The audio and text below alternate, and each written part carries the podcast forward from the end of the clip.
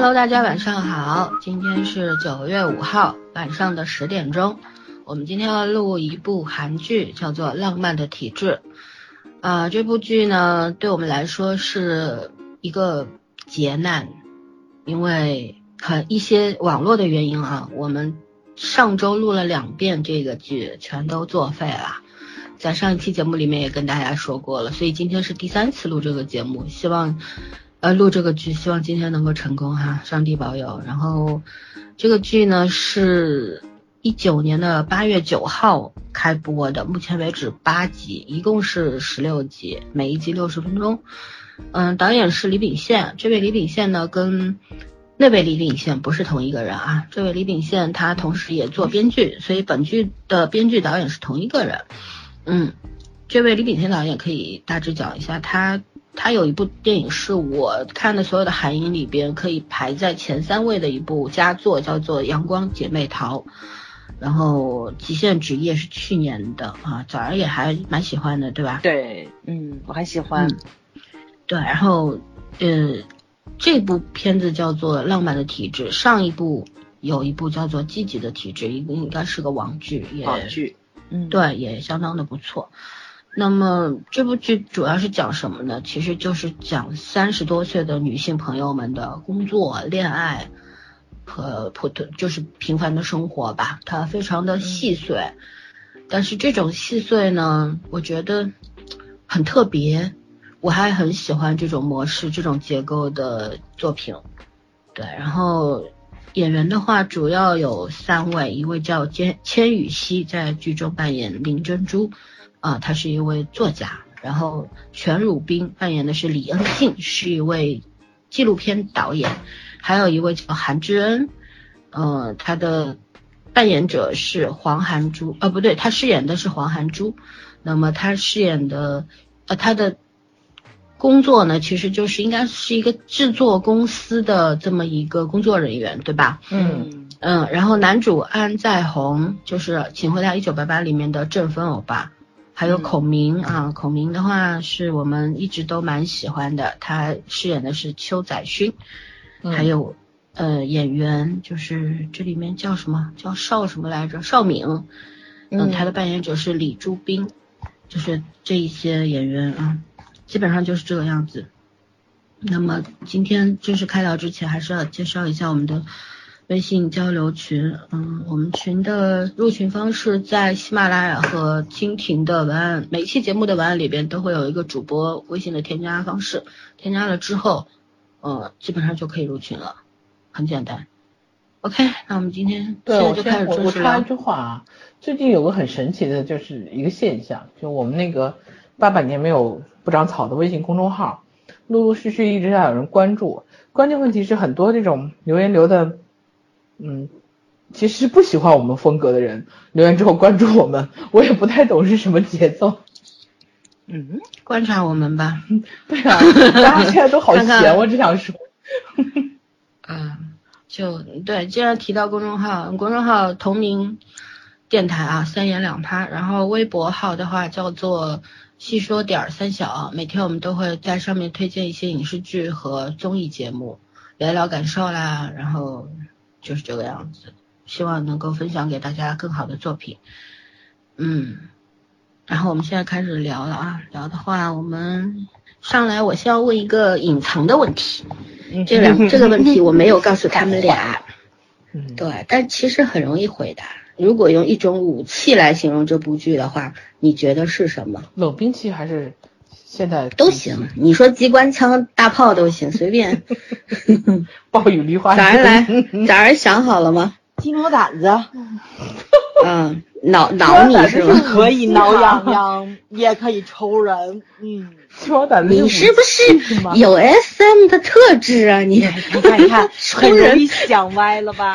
看老森，这就是思想有一点点刁钻。鸡毛掸子算武器吗？那可不算，小时候没挨过打呀。那不是武器好吗？鸡毛掸子，鸡毛摘下来能够当飞镖是吧？好吧，还想的多。嗯，芊芊呢？我刚刚就说暴雨梨花针了，就是所有的感触你是看不到的，就你凭肉眼是看不到那个针在哪的，可是那种一片一片的刺激，你知道吗？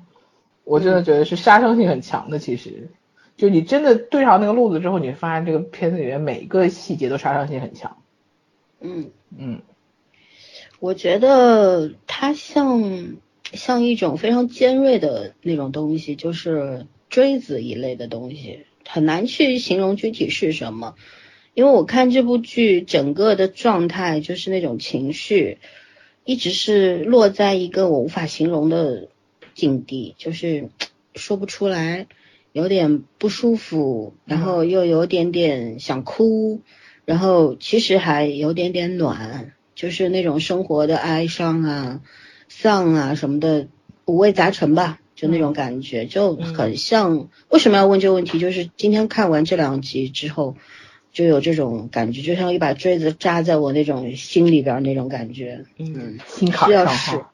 对，需要时间去抚平它，这样子。好吧，你这属于钝什么钝刀磨肉？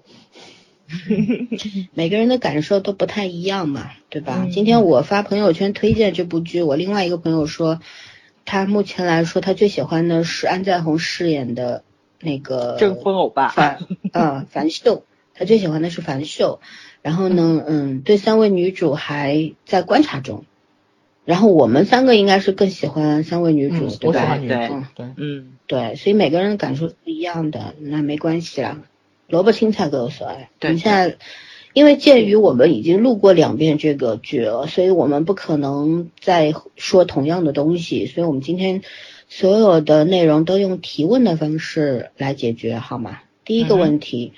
作为电视儿童，电视剧的功能是什么？所以你会更喜欢哪几种类型的作品？谁先来说？我先来吧。嗯。嗯，我觉得电视剧对我最大的功能就是放松，因为电影其实时长一般都比较短嘛，嗯，而且它一般主题都比较明确，所以说相对来说，你看剧的过程中精神高度集中。然后会跟着剧情，然后慢慢的深入去思考一些问题。但其实电视剧的时间相对拉长的时候，人的注意力是绝对不可能集中那么长时间的，所以它会有一定的节奏感，或者说是里面会有轻松的部分。嗯，这个看剧的方式其实就有一种怎么说呢，就是那个，嗯，跟你自己生活 掌握节奏去放松其实是一样的，再加上。韩剧其实我觉得不不像国剧是嘛，因为毕竟语言上你还会就是比较比较怎么说贴近一下咱们自己的那种习惯。你不看镜头，你也是直接听声音就能够去了解剧情大概是什么的。这个韩剧咱们可能就是很多时候你是要紧盯着字幕跟镜头，然后你去了解这怎么说呢剧情的一个走向的问题。毕竟语言上咱们并不是很方便。所以说，呃，我觉着，呃，这个怎么说呢？就是你会更关注于这个演员的演技，然后跟台词这个精准度的这个问题去看的。但是多多少少，它还是比电影要轻松很多。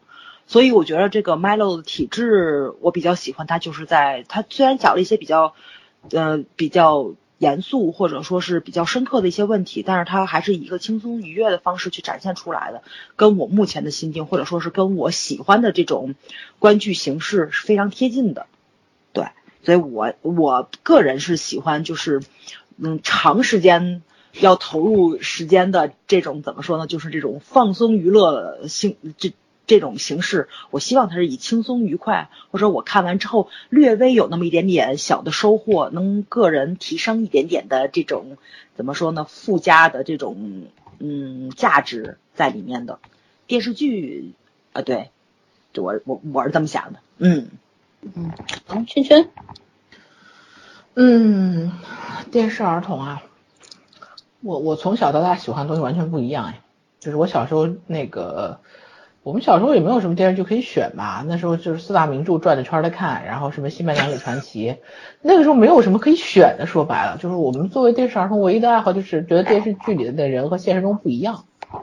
但是我看剧口味一直很杂，因为我小时候看剧是跟我妈看的，就我妈喜欢译制片嘛，那时候她国外电影电视剧因为也少，都是从电视上看的，所以我小时候看国外片看的挺多的，动画片也是，就是好像没有太明确的什么。喜欢某一种类型的，但是长大以后，反正我觉得电视剧确实是，你要是纯做消遣吧，也不是，因为有有时候看电视很多东西是有感而发的，那个也不能说是消遣，但是你要是说做严肃题材，它严肃不起来，它它更多的还是倾向于让人具有娱乐性嘛。那你要严肃的话，就看严肃文学或者看电影就好了。所以其实我觉得电视剧就是生生活方式而已，嗯。至于喜欢什么类型的，我一度很喜欢侦破型的，就是我看美剧的时候，基本上就是那种专专业性很强的，什么侦破类的、医学类的，然后那个刑侦啊、司法啊就这一类的。我觉得美剧，我我很我早些年是完全不看美剧的这种情感型的，六人行我一直没看进去，就是因为我不喜欢那个，就是我不是不喜欢，也好像美剧的那个情感共鸣打不动我。就我我认同他所有的道理，可是打不动我。嗯，然后韩剧一开始看都是爱情类型的，因为他那时候也没有什么。但是这两年韩剧真的变化太大了，然后好像也没有单单独挑过什么类型。嗯，然后英剧啊，什么日剧，日剧其实我看的周期很长，但是呃也。但是我好像没有日剧，我真的不太挑类型的，就就顺眼就好，演员顺眼或者剧情顺眼就可以。嗯，英剧是插花看的，港剧是从小看到大的，所以我真的不太挑类型。我觉得真的就是看缘分。你像这个 Milo 也是看缘分，就是你要我从海报里面挑，我真的不会挑他的。但是我就是每一部剧点进去看一下简介，然后如果简介写的还符合我的兴趣或者符合我现阶段的心情，我就会看。如果简介写的我就没有什么兴趣，我就不会看；或者演员比较符合我的兴趣，我也会看。那这个 Milo 就算是沧海遗珠吧，这个还真的不是我自己捡到的，但是确实是这个剧也可以好看。嗯嗯，是我推的。对啊。嗯嗯。好吧，我觉得电视剧的功能就它可以做一种情感替代嘛。你比方说，我们平时有些事情，你你知道你不会去干，但是呢，你又希望它发生，嗯。那么如果电视剧里演出来了，你就觉得有代入感，还蛮开心的看的，对吧？嗯。然后电视剧，你比方说有一些人你很讨厌，但你又不能打死他，然后电视剧里面帮你干了这个事儿，你也会觉得挺爽的，所以它有一种情感替代的那种作用，我觉得。电视剧最大的功能是这个吧，就会因为你你想想看，我们生活当中，就像我小时候看《成长的烦恼》，为什么要看呢？就觉得人人家这种家庭的氛围特别有意思，它是有趣，它倒不是说有什么父慈子孝的这种。那美国人的那个东西，对我们西方人的那种家庭的氛围，跟我们东方人是不一样的，所以中间会产生很多那种。呃，羡慕啊，然后期待呀，或者说也希望自己的父母能够跟那样的父母一样，等等，就是产生了一种情感的那种替代嘛。它不一定是共鸣，但是它会让你有一些些的，嗯，小小的那种那种内心当中的那种东西出来，就是觉得如果。我们的生活当中，父母也这么理解孩子，然后也能够公平的、平等的对待孩子的话，然后可能我们就会不一样。就那个时候会这样想，但是现在想想的话，其实也不太可能吧。人就是你，你是什么样就什么样。其实父母怎么样，当然你会有一些变化，但是真实的你其实是不太会有变化的。嗯。基本上就是这样。我喜欢哪些类型的作品的话，我喜欢律政剧啊。然后，因为我是这个专业的，我肯定会喜欢这个。但是我 看这个我又很挑，因为它问题太多了，bug 太多了。就是你做你做这个行业的，你就忍不住会去挑刺儿。但是呢，我觉得但一旦看到那种嗯非常优秀的、问题很少的剧，而且它整个故事完成度很高，就是案件讲得很明白的时候，我又会觉得很开心。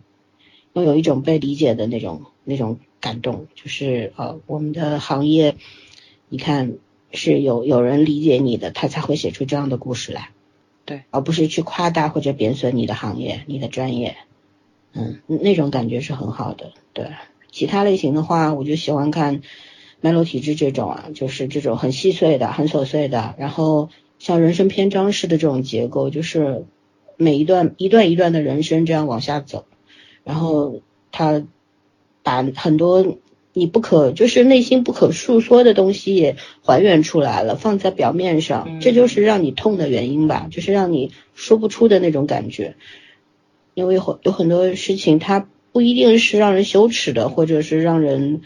丢人的都不是，但是他可能就压在你的心里面，你不愿意敞开来给别人看，因为给别人看的话，对别人来说就是一个谈资，或者说别人顶多安慰你一下，可是对你来说可能是又把你的伤口划开给别人看，嗯，或者你生活当中的很多问题你解决不了，你希望有有人来陪着你，比如朋友，然后希望遇到一个良人，然后他能够帮你一块去面对。然后会给你很多的安慰和鼓励，我觉得在这个剧里面都做到了，所以我很喜欢这样的作品。对，然后基本上就是这样。那我们就回答第二个问题：是否出现过泪点、流泪或者欲哭无泪的原因？有没有想过是为什么？还是早儿先来吧。这片子我看的过程中倒真没有泪点，就是我是没掉眼泪，但是很多次的心酸是有的。那个，嗯，我觉得原因其实就是因为可能跟生活太贴近了。其实它里面发生了很多的故事，呃，即使没有发生在本人身上，其实多多少少也是在朋友的身上见过的。年轻人的烦恼其实大体上是相同的，呃，工作上的、情感上的，还有这个生活上的，大家的困境，因为时代比较接近嘛。所以说没有什么太大的变化，所以你看的过程中的时候代入感是非常强的，而且你会想到就是在面对同样的问题的时候，因为当事人的选择跟电视剧里面的角色是不一样的，不管是怎么说呢，是更睿智一点还是更笨拙一点，大家其实受的伤害是一样的，不管你怎么样去处理你的情绪跟怎么样解决你的困境。其实这种实质性的伤害是永远存在的。你即使说是这个伤这个伤痕痊愈了，它这个疤多多少少是烙在你身上的，而且这是伴随你可能接下来的这个人生，它在你身上留下那个痕迹是永远你是能看到的。当你有同样的事情发生或者有同样的伤害再出现的时候，那个疼痛的感觉也会再出现。这也就是为什么看的过程中，我虽然没哭。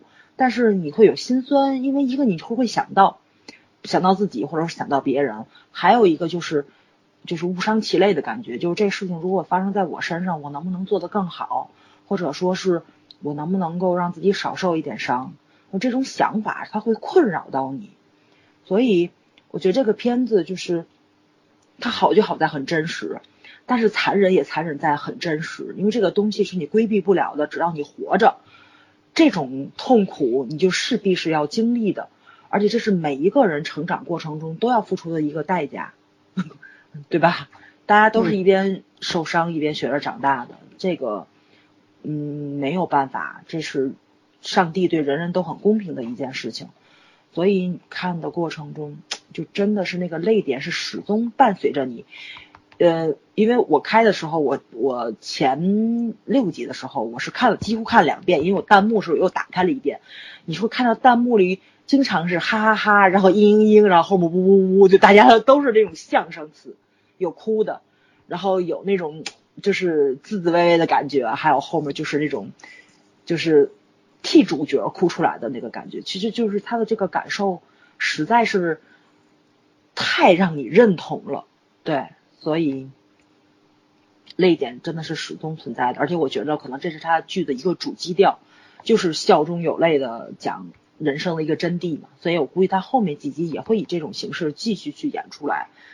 嗯，OK，差不多我说完了。嗯嗯，圈圈呢？我也没有泪点，我基本上跟早儿的感觉是差不多的，就是它真实。所以笑点蛮蛮密集的，但是你那种笑过之后的不堪，你自己心里面那种，你似乎似乎跟主角是能够相互感应到那种感觉，可能有过经历的人都会懂。就是这个剧其实也不是给特别年轻的人写的，这个剧还是要给有一点点社会经社会经验的人，被就是被毒打过。对被被被折磨过的一些人，否则的话，你看上去就会觉得像在看小说或者在看别人的故事。嗯，你说多多少少经历过一些的话，你会知道哦，这就是这就是真实的故事，所以没那么容易哭，因为真实生活中我们也没那么容易哭，哭完之后不是还要还要活下去吗？嗯，所以就是笑，我就是现在就是这种高级的喜剧，就我说这个片子很高级，就是所有的笑点背后其实你都是心酸的，因为你知道那些笑其实其实是真实的，不是你真诚的发自内心开心的笑，而是那种很无奈的，呃，甚至有点刺激的笑。嗯嗯，这种可能比泪点高级更高级，我觉得。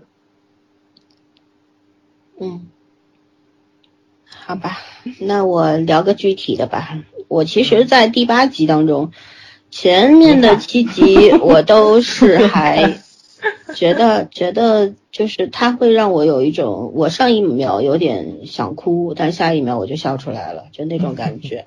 拉但我觉得，但是我觉得第八，因为前七集我们有聊过嘛，就是那种平衡感做的是很好的。对，嗯，他会整个在调动你的情绪，你你是那种被迫被他调动的那种感觉，可是呢也心甘情愿，对吧？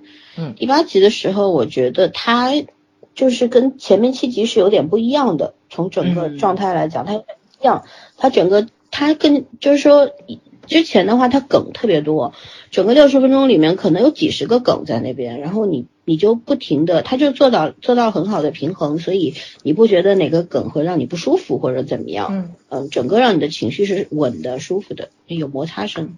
嗯嗯，然后呢，在第八集里面，我觉得我现在还说不出来它到底哪里有变化，可是我觉得它在一个一件事情上面的那个叙事的过程拉长了，就是有两个点，一个是韩珠和他的代表在酒吧里面，他们约了那个编剧和导演吃完饭之后，然后当时代表在在饭桌上面很那个的说了一句说，哎，大家都不容易啊，我们也不为难你们了，就这个意思嘛，你们该找大公司就去找大公司，不要因为朋友关系然后怎样。好，但是回过头在酒吧里面，韩柱就跟代表说，他说我也希望我能够在更短的时间里面成为你一样的人，就是又坚强又准确的人嘛。嗯然后转过头，代表在那边哭，就是说说呃，好好像是不是要给他们送礼呀、嗯嗯、送我不是这种。人呐。对，然后打开手机一看就哭了，说韩牛好贵啊，然后两个人就抱在一块儿 抱头痛哭。抱头痛哭。但是那一刻，你知道我我知道我知道他们那种情绪，我就觉得特别牛。这个这个梗写的就是嗯编剧他要讲的不是表面上那些东西，而是生活日积月累给你的种种的那种嗯。各种各样的打击嘛，也包括一些快乐的事情。可是留在你内心的，你要留住什么，其实是一种选择。我们可以选择记住美好的、快乐的，可是我们可以选择自动的去遗忘那些不开心的事情。可是那个伤痕它其实一直在。你要像这两位女性的话，像代表她也是刚刚生育不久，然后独自是应该独自抚养女儿吧，我记得，反正就嗯基本上也讲到，而且他他是一个新的制作公司，他也是创业不易，白手起家，没有资源，没有背景，什么都没有。就是靠一点一点的做起来。我们也在前面几集里看到，他们为了在里边加一个植入广告，什么吸尘器啦、拖把啦，然后什么炸鸡啦，反正就需要韩柱他们去去求人嘛。所以他们制作公司应该是很难，跟那些大型的制作公司也是没有竞没有可什么可竞争的东西的竞争力。对，没有竞争力，所以熬的也蛮苦的。你别看他，他很懂事啊，一个人是可以很懂事啊，可以识大体啊，甚至于可以自省，看到自己不足的地方，然后也甚至于劝对方说，你不要选择我们公司，你可以去选更好的制作单位，因为这是你的处女座，对你来说很重要。嗯，可是你回过来，你内心会有那种委屈和不甘，我也很努力，为什么我就不行？就有那种，所以在他那一刻那种哭出来，他说韩酒很贵的时候，我我真的是流泪的，我就觉得太能够理解这种心酸了。就是我们生活当中，你也会拼尽全力去争取一些事情，可是他不会如你所愿，但这时候你怎么办呢？你就认命去接受，然后继续往下一个目标迈进嘛。出发，就是这个样子。你不知道结果，你不知道你能不能完成那个目标，可是你必须要努力，嗯因为你不能放任自己停下来，就是这个样子。嗯，对，所以这是一个泪点。第二个的话就是恩静，当时跟那个邵明两个人在美容院嘛，邵明说我素颜，你不要拍我了，你拍你自己嘛。然后恩静就那一段其实是他是很快的切过去的，可是后来他在剪辑室里面看回看，看回看的时候，他就看到了自己，他转过头去跟空气说话，跟空气对话，然后他不敢不敢相信。然后反复的切回去确认的那一段，我也是泪，我也是眼泪掉下来。我就觉得，我我太能，就是就太疼，太心疼他了，你知道吗？就是他，我们也知道他幻想了一个他的前男友出来，因为前男友是死于重病的，生了病去世的。然后两个人是非常非常那种，真的是那种知己的关系，又是知己又是爱人，然后这样痛失你所爱的时候。整个人就打懵了呗，然后他那么理智的一个人，在这个里面他已经拔不出来了，所以像游魂一样的生活，自杀也不行，又被救回来，然后怎么办呢？就制造了一个男朋友在她身边陪着她，所有人都觉得她很奇怪，她但是她觉得她在其中挺幸福的。我们之前也聊过，她幸福吗？我觉得她挺幸福的。嗯，但是病毕竟是病，她恶化了怎么办呢？对吧？所以最好的方式，我们之前也说说，如果在这个剧里面能够看到她痊愈的那一天，我我一定会很开心，因为这个东西别人帮不了他，因为他也不去就医，他医生也没有办法帮助他，那怎么办呢？朋友也不知道无从下手，只能保护他，仅此而已。那当他看到这个视频里边，他转过头去对跟空气对话的时候，他惊了，才意识到自己出了什么样的问题，然后。哭了，就就是那种，就是说不出来的感觉吧，很难形容他那一刻的那种爆发到底是什么，有绝望，然后痛苦，还有之前种种被他藏起来的那种悲伤的东西，一下子就全都出来了。嗯，那那那一刻，我觉得会成为人生的一个拐点吧，就是我相信之后的他肯定会不一样，甚至于他可能在幻想出他的男朋友的时候，他会。主主动的意识到这件事情不合理，就是当一个人一个非常理性的人沉入了一种非常感性的状态，然后他要回归理性的时候，这个过程是非常痛苦的，就是跟自己的一种搏斗和拉锯嘛。对，会会让自己非常的难过。但是我觉得像他这样的人，应该应该会做出他想要的那个选择。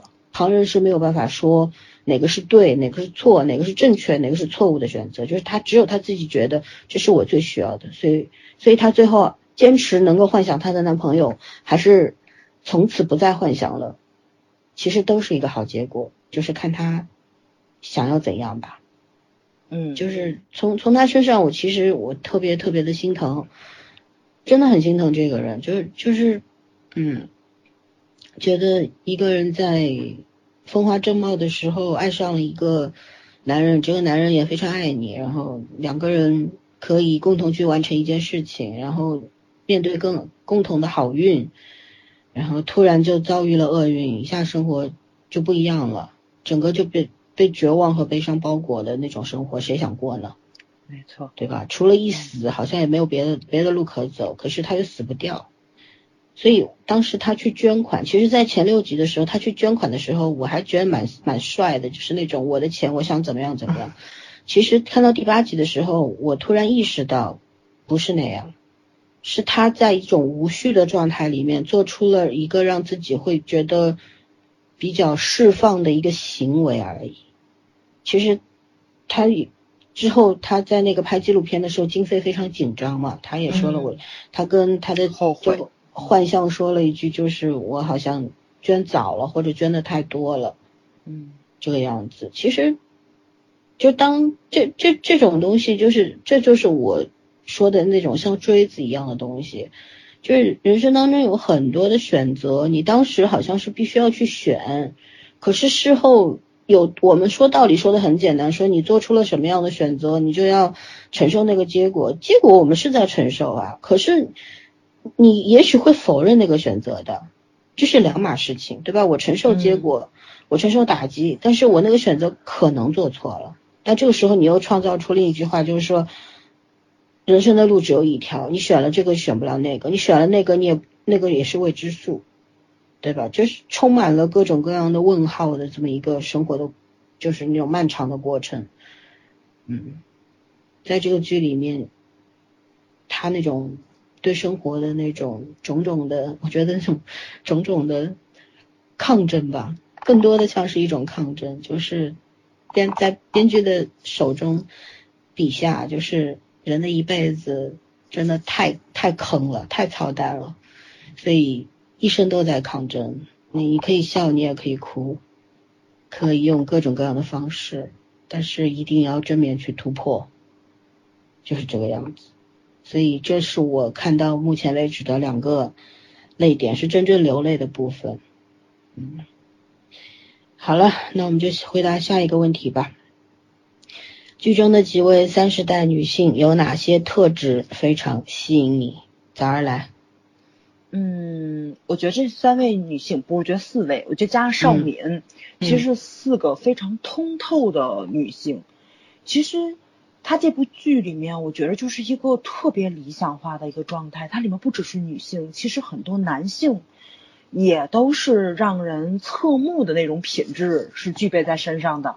就是你会看到，就是在生活中发生了一些很细枝末节的问题。嗯，大家可能会做出一些怎么说呢？不理智，或者说是呃不太符合自己原定，就是在你在理性状态下去做的一些选择。但是这部剧里面很多人就是真的都是过于理性的一些人，而他们做出来选择，即使伤害到自己，也尽量不伤害到别人。而且怎么说呢？就是嗯，自尊自爱，然后自重。我觉得这是非常非常难做到的一件事情，因为在面临诱惑或者说是受到考验的时候，人性中的一些卑劣或者说是阴暗面的东西是会释放出来的。但是这部剧它到现在为止，很多大众化的选择会往丑恶面上走的一些个既定的那种走向，它剧里面完全没有展现出来。然后今天我跟老三还在说呢，就是说那个谁孔明跟前女友在吵架，对吧？在。一个极度愤怒的情况之下，孔明他说的台词永远都是“我不想跟你吵”，就是说停下来，不要再说了。不要回答下一个问题。现在是三十代女性的特质啊，对对对对对，夸到男的身上 Oh my god！能不能不跑题？当然不能。啊，自然发挥全 整篇作文。上个问题回答了一半，他下个问题去了，这是什么节奏？我无语了，我也无语了。只能写论文，不能写中国作文。然后那个，嗯，所以这几位女性，我觉得她们都是活得特别的睿智。包括就是，其实他们身上发生的事情，我觉得放到一般人的身上，很多人是扛不过去的。比如说安静。就是即使功成名就，但痛失所爱。我觉着很多人可能就活在过去的阴影里面，或者说是就此放纵下去，因为你手里有钱了嘛，对吧？然后你会用一些其他的方式来填补自己情感上的一些空虚。嗯，当然这个是每个人选择都不一样。然后是那个谁，然后是那个韩珠。韩珠作为一个单亲妈妈，作为一个被男性抛弃的女性，然后独自抚养孩子，她面对的困难一定非常非常非常的多。但是这个里面你会发现，她的人其实是性格非常正向的，而且是一个外柔内刚，然后所有的事情几乎都是亲力亲为，然后去解决自己的困难。而且在这样一个极端的条件之下，他的工作完成的还是非常的出色，包括他的老板，其实。就即使在批评他的过程中，也是在肯定他的工作能力，跟他一些怎么说呢，就是尽量保证出勤率，然后那个非常好的完成工作，而且他在工作现场的时候，对其他工作人员的辅助功能，你是能看出来他的性情上虽然温婉，但是大前提还是要保证在工作完成的前提之下，我才会去做一些工作之外的那个怎么说呢，就是。唉，让大家觉着非常心酸的一些小的妥协，或者说是放弃自己的一些尊严的一些选择。然后那个还有一位，还有一位叫叫什么珍珠，对吧？啊，珍珠也是珍珠，我觉得是一个脑洞非常大、非常二次元的这么一个小女生。嗯，但是嗯，这个我觉得这个东西放在她那个身份上，她是一个编剧嘛，我觉得这就是一个夸奖的话，还真不是，还真不是在说她这个人过于的不好接近啊什么的，因为他的那种略微神经质的一些个性格，其实在现实中并不是好相处的一个人。一个是他的朋友足够包容他，还有一个就是他的这个神经质，其实对身边的人是没有什么实质性伤害的，他没有给别人造成困扰，这种分寸感，然后我觉得也是一个非常。非常优秀的个人品质，因为大家很也很多时候就是你在就是释放自己的过程中，其实是踩到了别人的舒适区，你是给别人造成困扰的。然后怎么样在交往就是友情或者是爱情交往的过程中，然后让对方舒服，你自己也放松，这样一个状态是一个特别难以实现的。这都是在不断试探中，大家找到了一个安全范围。但是这个剧里面，他就真的是把友情的那个舒适区展现的实在是太完美了。呃，三位女性相处的嗯那个空间，然后他们说话，一个人碰上了困难，然后其他两位去安慰他说的那个话，理理智，然后睿智，还有就是什么呢？是。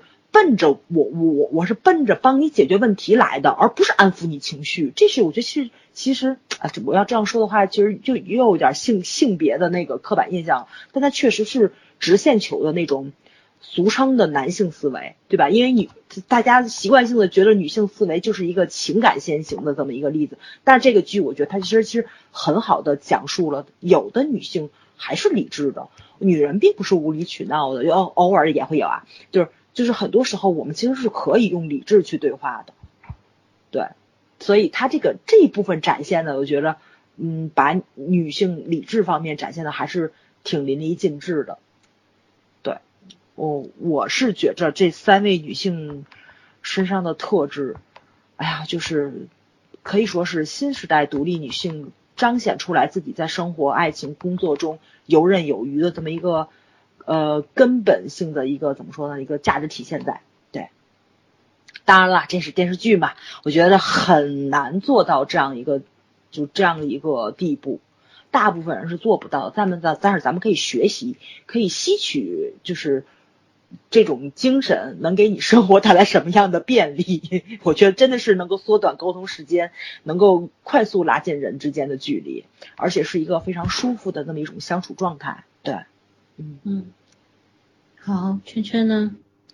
我觉得 早刚刚说那些都挺好的，然后我再补充一条，我觉得这三个女性，呃，就是剧里面所有的女性，基本上她的生活方式是忠于自我的，就所有的人，不管承受了好不好或者不好的人生，他最后他的选择都是他自己做的，而且他很勇敢的扛住这个选择了。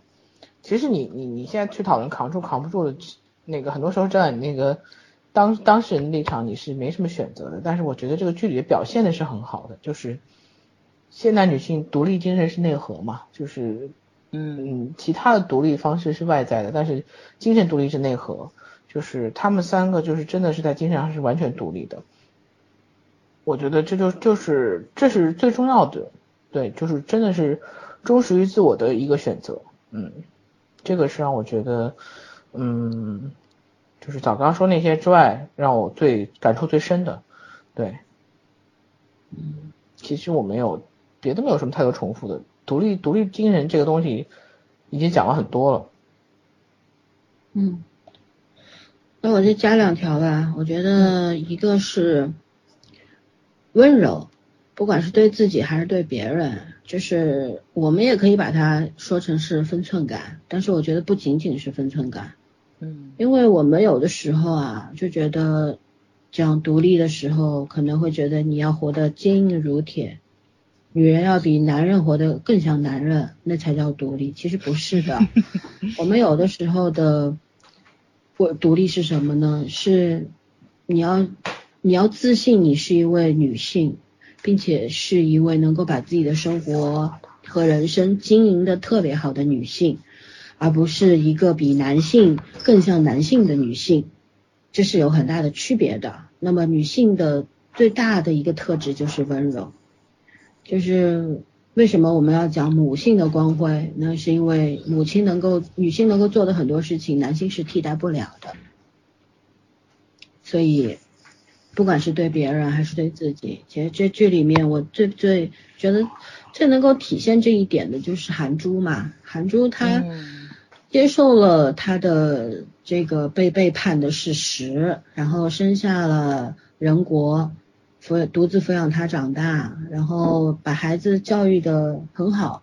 仁国很像小大人，他们两个有时候那种地位是互换的。仁国经常会教育他妈妈：“你不要老跟着我呀，我已经长大了呀，然后我也有心事的，你不要骚扰我呀，怎样怎样啊，就是 很有意思。就是你想想看，这个孩子很可爱，他非常可爱，而且他这种很会讲，但是你又不觉得他烦。对，不觉得他装的。经常会说孩子是家庭的名片，你看这个孩子，你会觉得他妈妈一定很好玩，一定很可爱，很有趣。所以我觉得，然后我们也看到韩珠就是一个非常温柔的，一个很淡然的女性，对不对？她也能够在自己的职场上面拼杀，会尽全力，甚至于豁出去就跳个舞啊，干嘛呀，对吧？就做一些很可笑的事，但是。当她面对她自己，还是面对她的朋友，还是面对她的孩子的时候，就是她本身的样子。嗯，也是因为她本身的那个不是装出来的柔弱的柔弱，和不是装出来的自信的自信，才能够让他的这个前男友这样子追逐他，对吧？嗯嗯。然后还有一个呢，就是我觉得是真实，因为。嗯，每个人啊，其实真实的面对自己和面对这个世界，其实都不是一件很容易的事情。我们讲抛直线球啦，就是不要我太婉转了。但是，呃，要掌握这个婉转和直爽之间的那个分寸感也挺难的。很多人觉得所谓直爽就是口无遮拦，嗯，对吧？那个是错的。然后有些人觉得所谓婉转就是我就不说实话。我就绕弯弯，你猜，其实那也不是，那也不对，而是我觉得大家总是习惯性惯性思维二元对立嘛，不是黑就是白，其实不是的，其实很多这个世界上很多很多的百分之九十九的事，它都处于一个中间的态，它不一定是对错的关系，而是没有什么对错，只是根据需要，然后根据跟着你的心走的，是非常感性的东西。嗯，但是就是真实的面对自己的过去，面对你自己做错过的事，你去，你真实的面对它，你才能够去解决它，然后反省它，然后忘记它，从中间总结出很多的经验教训，来改，来来武装你自己，把你变成一个更好的人。这个里面你看，呃，三十岁才开始做编剧的珍珠。对吧？很多人觉得三十岁你才开始写作，是不是太晚了呀？其实写作这个事情倒是不吃青春饭的啦，对吧？但是很多人会觉得，那万一我写不成呢？我当不了名编剧呢？我怎么办呢？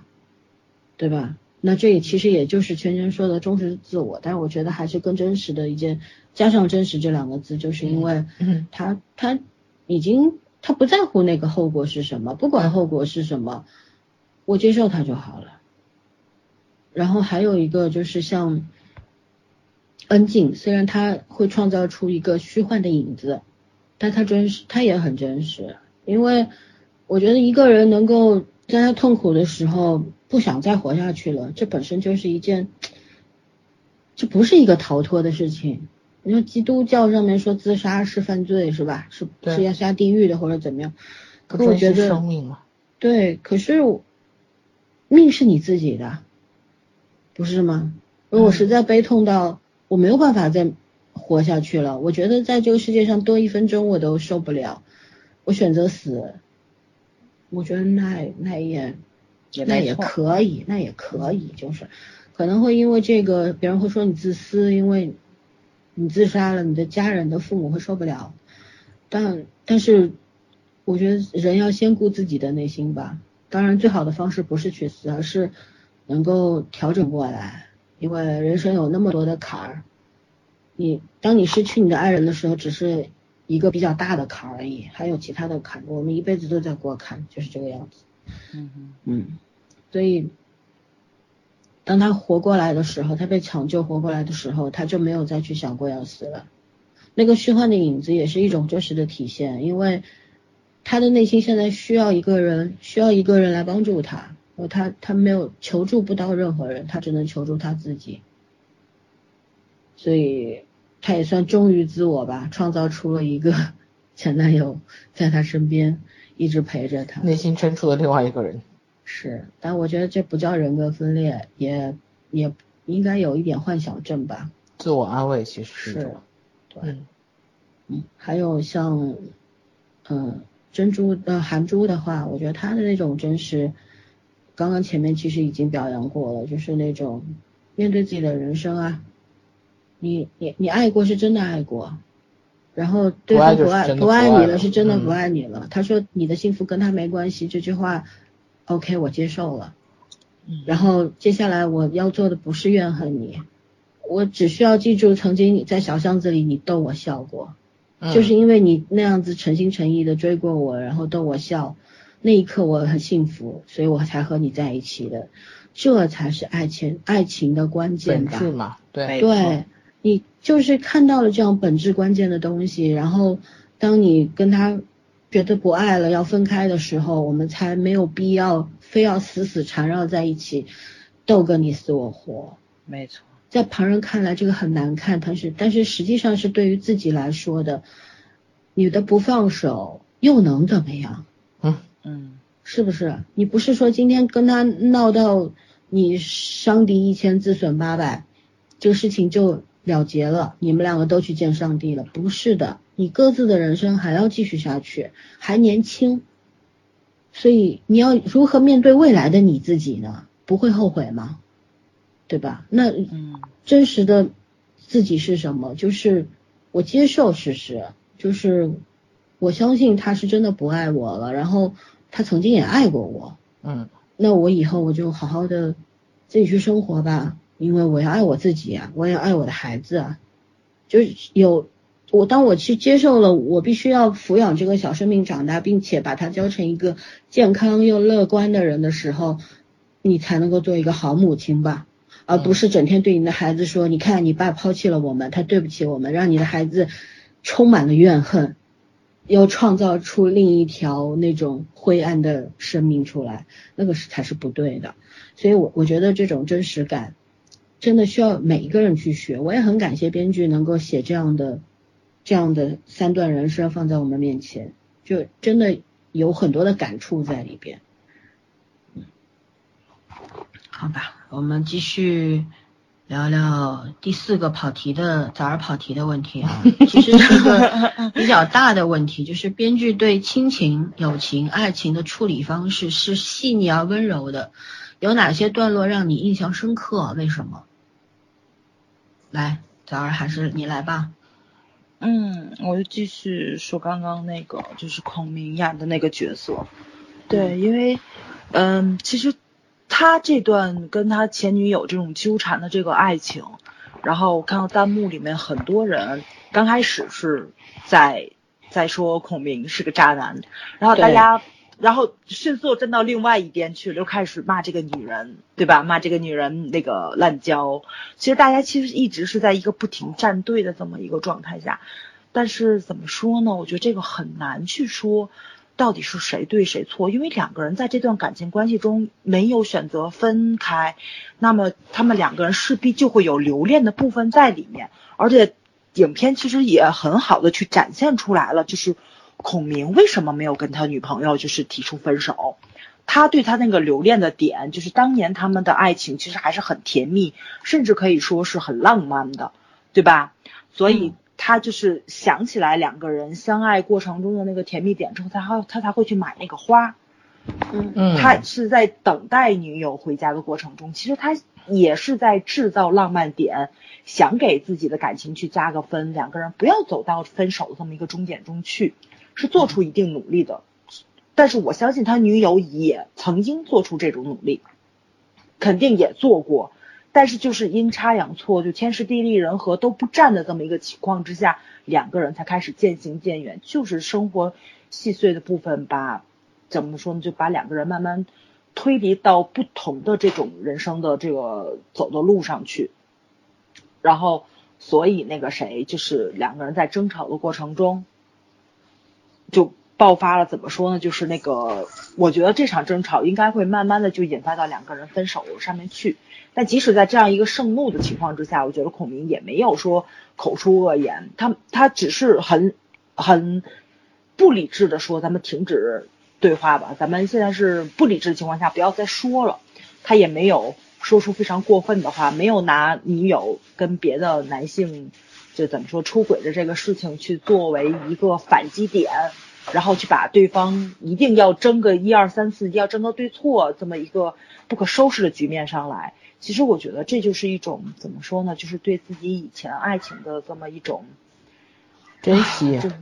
对对对对，就是很多时候大家可能就是在爱情中就太希望去争一个对错或者说是输赢，其实这是对爱情最大的一个破坏力。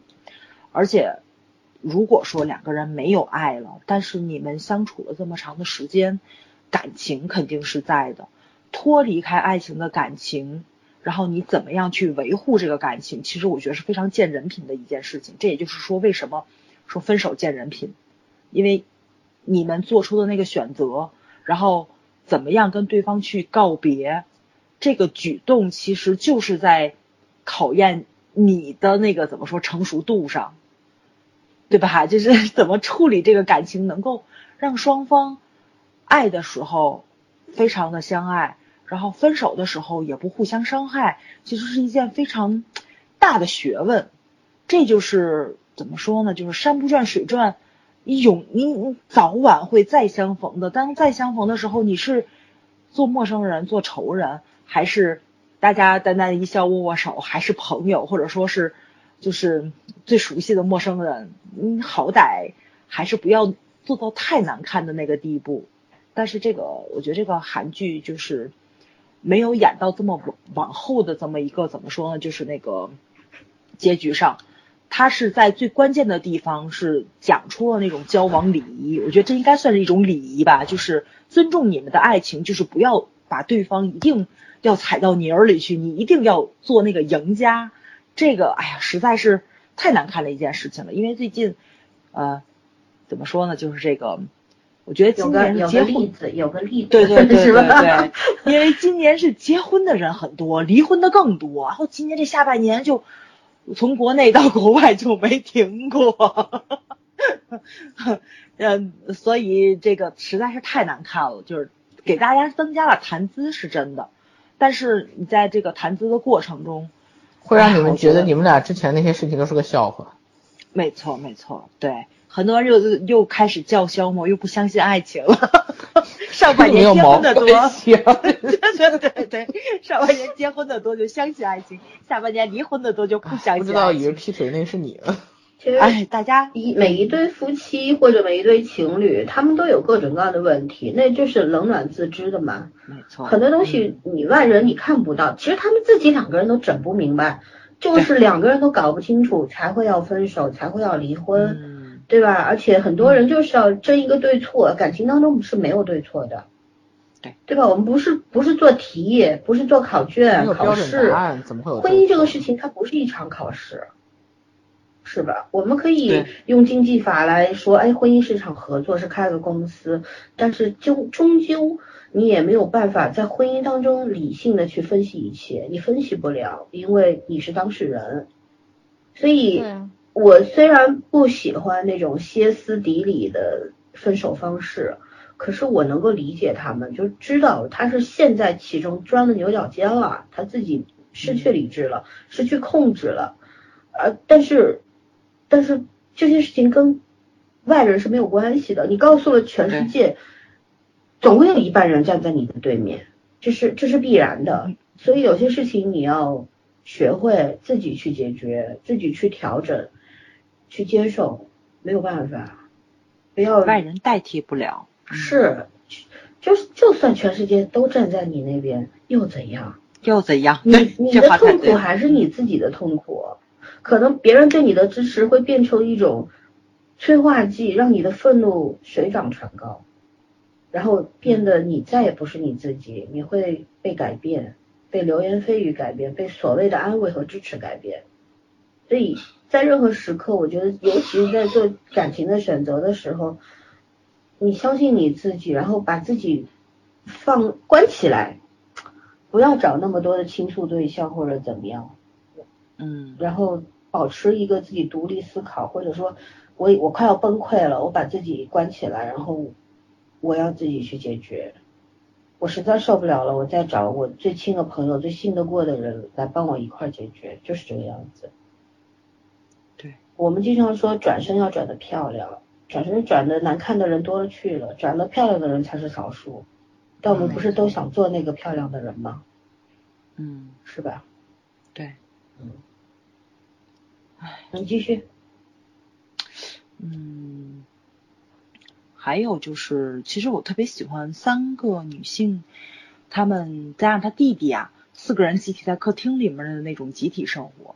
你不管是看电视，还是在聊话题，还是大家就是在计划，对吧？就是生活计划，一会儿去逛个超市啊，还是说一会儿去个夜店啊什么的，这种比较生活化的情节，就那种集体生活的那种融洽，是特别特别让人羡慕的。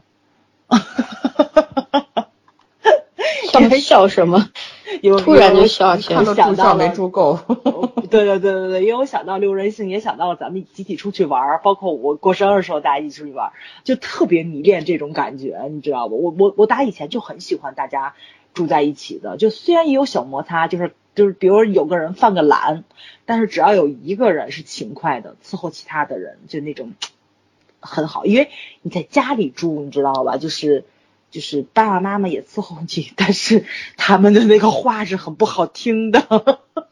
说就是我就没有这个烦恼你的意思就对呀，是你因为你勤快的干又不那个呀。又不是，我就必须要勤快啊！我因为我自己住啊，对，没有爸妈来帮我料理啊，我让我爸来给我做家务，做梦吧！笑死了。对对对，就是那种怎么说呢？就是朋友之间互相包容。就今天你不舒服了，那么就我做啊；今天你心情不好，那我们就安慰你。然后其中有一个人失恋了，那么咱们今天晚上就通宵去买醉，就是那种怎么说呢？就是我能因为你的不舒服，我会放下我手底下事情，全身心的去站在你这一边，开解你啊。这种无条件的信任，而且是没有血缘关系的。但是他亏你的时候，就是他他拿你找乐，拿你垫牙，拿你调侃的时候，也是不遗余力的。就这种非常亲密化、没有血缘关系的这种情感，其实特别的怎么说呢？就是让你窝心。因为因为怎么说呢？就是嗯，很多时候我们建立情感的方式是有一定利益的挂钩在里面的。对吧？比如说像同事关系啊，或者是什么的，因为你有合作关系在里面，友情这个东西其实就是你给自己找的家人，没有血缘，但是跟这个人在一起的时候你放松，然后呢，你信任他，你有安全感，而且你跟他在一起的时候开心，即使这个人他在拿你找乐的时候，你也是知道他是没有恶意的，然后一个眼神，甚至说就是说就是。嗯，怎么说呢？就是同时沉默的时候，你都知道对方在使什么坏的那个感觉，特别特别的迷人。因为你就会感觉上世界上是有懂你的人，有理解你的人，或者说有一个特别像你的人，但是他又不是你，然后跟你还没有血缘关系，不是跟你从小成长起来的，但是他就是懂你。哇塞，我觉得那个感觉非常非常的好。其实这个影片特别好的去诠释了友情，而且他这个友情里面没有性别化，因为那个弟弟我觉得也很有趣，对吧？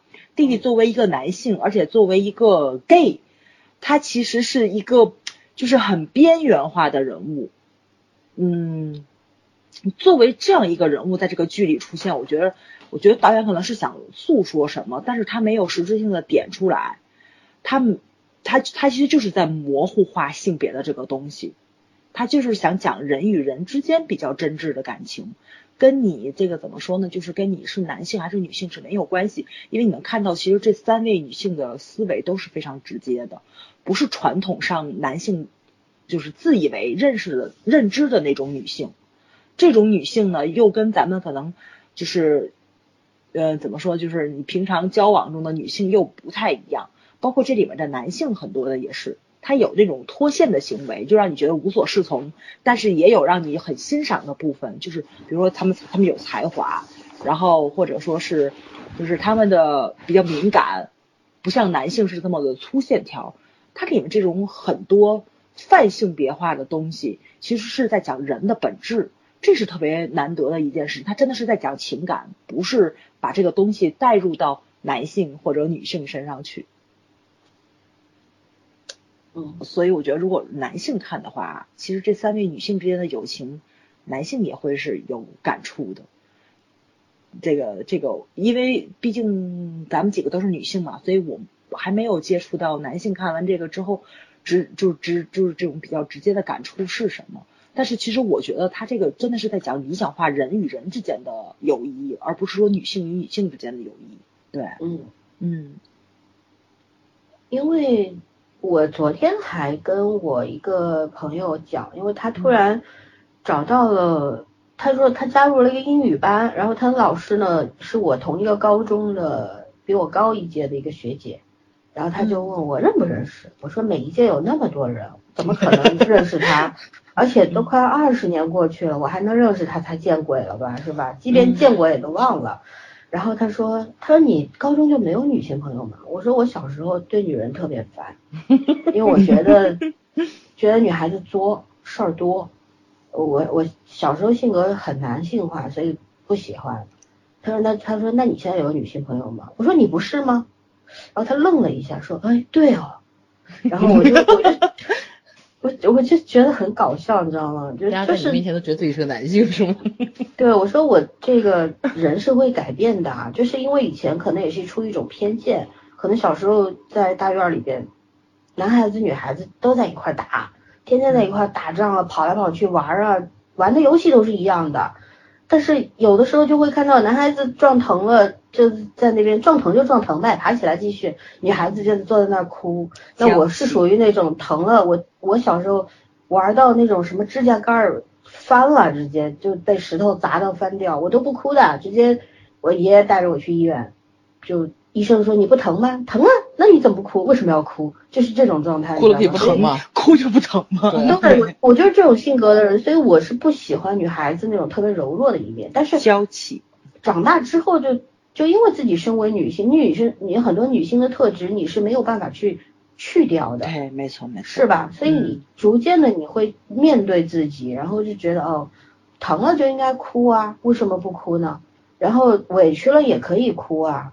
然后逐渐会去了解女孩子，所以说，在在这个剧里面，反而就是他们在女性身上，你看他们也会痛哭，也会怎样，但是在更多的细节上，我们有看到他们会去，就是早上说的模糊掉那个性别的概念，就是男人女人面对这个事情的时候，他都会都会这样，都会有差不多的反应，没错，嗯，而且隔阂在异性之间最大的大概就是性别。这个魔障了吧？我觉得，有很多人，男人女人，我一直这句话，男人女人明明是互相需要的，为什么搞得像仇敌一样？没错，是吧？没错，嗯，有时候有时候连男性别这件事情都成了敏感话题了，所以就发明了“相爱相杀”这个词儿吗？对，我们在群里面聊天，有时候一说哎男性怎么样，哎一说女性怎么样，可能眼看着一场爆战争就要爆发了，就是这个样子，真的，大家但是大家都是有分寸的，都会收着，不会刻意的去戳破那个东西，嗯，所以其实人和人对话是很累的，人和人相处也是很累的，嗯，所以所以早我早上说的就是能够在一块儿这样子日日相处，其实真的很艰难。但是正因为它艰难，而且他们磨合的特别好，特别有默契，才会让人羡慕。说白了，咱们一年出去一块生活六七天，嗯，我觉得 OK 没问题。但是我们要三百六十五天生活在一起，哎，没错，我估计也不行。所以这件事情是挺难的。对对，人都是比较自私的动物，就会有时候你很多时候会利人，但是你有时候也会利己啊，对吧？觉得自己做的太多，得到的太少，或者说。什么？你你不能要求自己是个圣母吧？就这个样子。然后，但是朋友是什么？朋友就是发生了问题，发生了摩擦，过去就过去了。我们可以很快的翻篇，不记仇，这个才叫朋友。记仇了就不是朋友了，就做不了朋友了。嗯，对吧？嗯。而且不要怕麻烦朋友，朋友干什么使的？不就是需要的时候他得出现的吗？对吧？就跟男朋友其实是一样的，就是当你需要他的时候，这个人能挺身而出才能是朋友了。你需要他的时候，他人找不到了，那他这就就不是真朋友。所以也不要害怕自己去麻烦别人。如果说你有顾虑，怕麻烦到他，那那那那个人就是。并不是你你的亲亲近感没有达到那个当朋友，当朋友没错，对。那你对朋友有什么误解？就是会把朋友分为三六九等嘛，就是这个样子。情感是有远近的，这是没有办法的。哎，没错，对，嗯。但是我是觉得反过来讲，你说，嗯，那个你需要他的时候他站出来了。其实朋友之间还有一种东西就是被需要。嗯嗯，对。他把你当成好朋友，但是你在出事的时候，你你没有想到要他要去。哪怕让他抱抱你，陪你一会儿，你这种需求都不给他的话，我觉得对方也会难过的，难过的，也会疏离你的，就是这个样子。所以情感这东西，尤其是友情啊，说起来坚不可摧，其实都是很脆弱的，一碰就破。嗯，感情就是这样。嗯，对。还有吗？圈圈要不要来先讲讲？早上回头再补充。嗯，还是刚刚那个，就是编剧怎么处理这个亲情友情的？嗯。我其实是一直特别喜欢这个剧里面樊秀和和女主的，就是和珍珠的妈妈的几段戏，这种很很微妙的感觉，就是他和珍珠之间有一种若有似无的暧昧，那时候还没有捅破嘛，若有似无的暧昧，然后又跑到人家去找他的时候，就跟他妈妈聊得很嗨。其实我觉得这种关系嘛，现实生活里面可能也有，但是这个剧里面处理的真的很妙，就是那种嗯。怎么说呢？就是就是一个很讨喜。你这其实我觉得樊秀的多面性是是跟从跟他妈妈的这个沟通开始走的，就是这个男这个男性的角色刻画的非常好。我我一直说这个编剧很牛的地方在于他没有偏颇男性，也没有偏颇女性，他把每个嗯，他把所有人的人物个性的那种可爱，有有有一些甚至是矫情，然后神经质，然后有的时候勇敢，有的时候又懦弱，就是人性里面所有的东西，他都表现的很。很善意，就很正面，嗯，嗯没有让你去走极端或者怎么样的，没有让你特别讨厌谁的感觉，就是我们都能理解里面所有人的表现。但是樊秀这个人就特别讨人喜欢，但他也会有他自己，呃，某某些时候那种抽风的一面。但是你看他跟女主的妈妈的戏，然后女主作为一个旁观者，就就很搞很搞笑，因为女主经常就是有点神叨叨的，不管是。男主和他妈妈，甚至他们全家在一起的时候，他都有点游离的状态，但是他同时又很真实的存在于他们家里面。我就一直觉得这个这个这个状态处理的很好。另外就是就是第七集那个老三今天在群里讲说，樊秀自己洗洗衣服啊，什么早上起来啊这种，就是做一些很多事情，然后突然想到什么。就这这一段的描述，我觉得真的是对一个单身生活特别美好的一个描述。就很多人嗯感觉到嗯，原来单身生活也没有很累啊，没有想想象中啊，每天有很多事情要自己做，也也没有那么烦。就是他真的是描绘的太美好了，嗯，包括这个吃冷面的过程，我我我我其实也很久没有在电视剧里面感受到我去想吃一样东西了。就是韩剧的那个呃关于美食的部分太多了，就太常见了。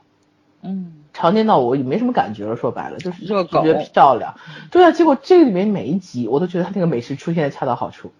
他出现那个点，要么就是一个翻，就是一个节点，时间节点；要么就是特别自然的，让你会觉得哦，这个东西我真的是想，就是该吃饭或者该怎么样。然后我真的很 很有需求这个东西，对，而不是而不是作为一种带着某种意义来，对，而不是只是一种文化输出上的一种东西，对。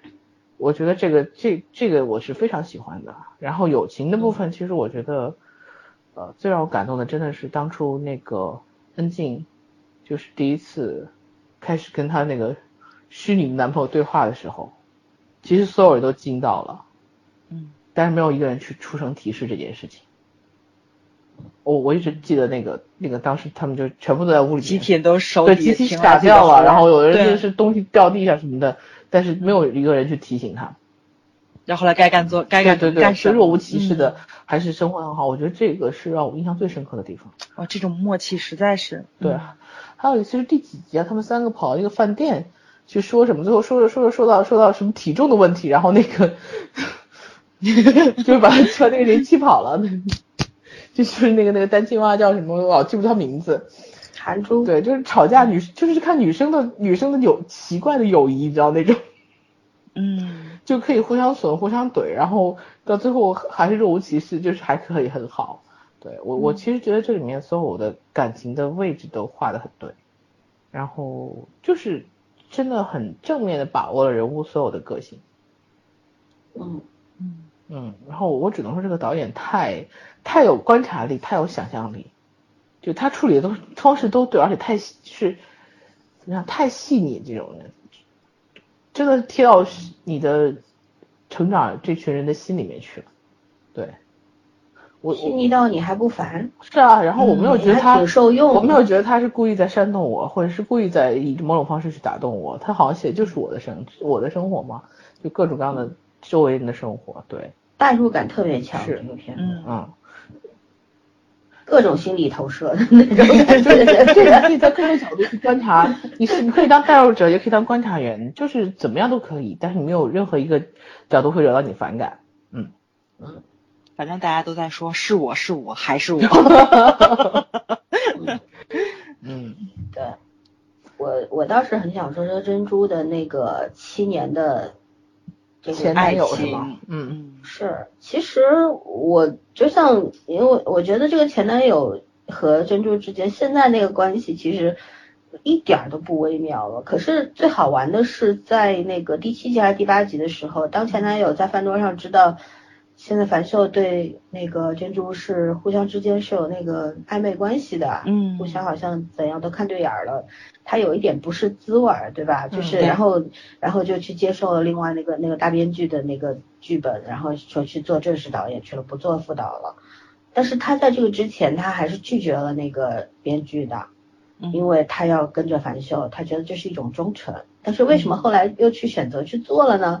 我觉得这个东西就很微妙，就是男人之间那种竞争关系吧，他不是为了报复师傅或者怎么样，就是那种竞争关系，就是我不想，即便我这个感情已经失去了，我我跟我的这个跟珍珠已经分开了，我们也不可能在一起了，但是我觉得我在人这个工，就是这个就怎么说呢？我在我的职场上不能输给你，就那种很有趣、很幼稚的竞争竞争力啊。然后呢，就是想讲讲他们两个，你通过这个东西去回溯他们两个的感情的时候，又会就去讲到说一段感情里面谁谁错的更多一点。我们虽然说感情是没有什么对错，大家都有责任啊，但是你一定要把所有的事情罗列起来，放在一张纸上摊开的话，你一定。会得出一个结论，就是谁错的稍微多了一点，就 那个结论一定会存在。对。但是至于当事人觉得觉不觉得那是错，或者说我犯这个错是不是有其他的原因，是不是因为对方我才犯错的？嗯。故意的或者怎样的，那是另外一件事情了。但是一定会有比例。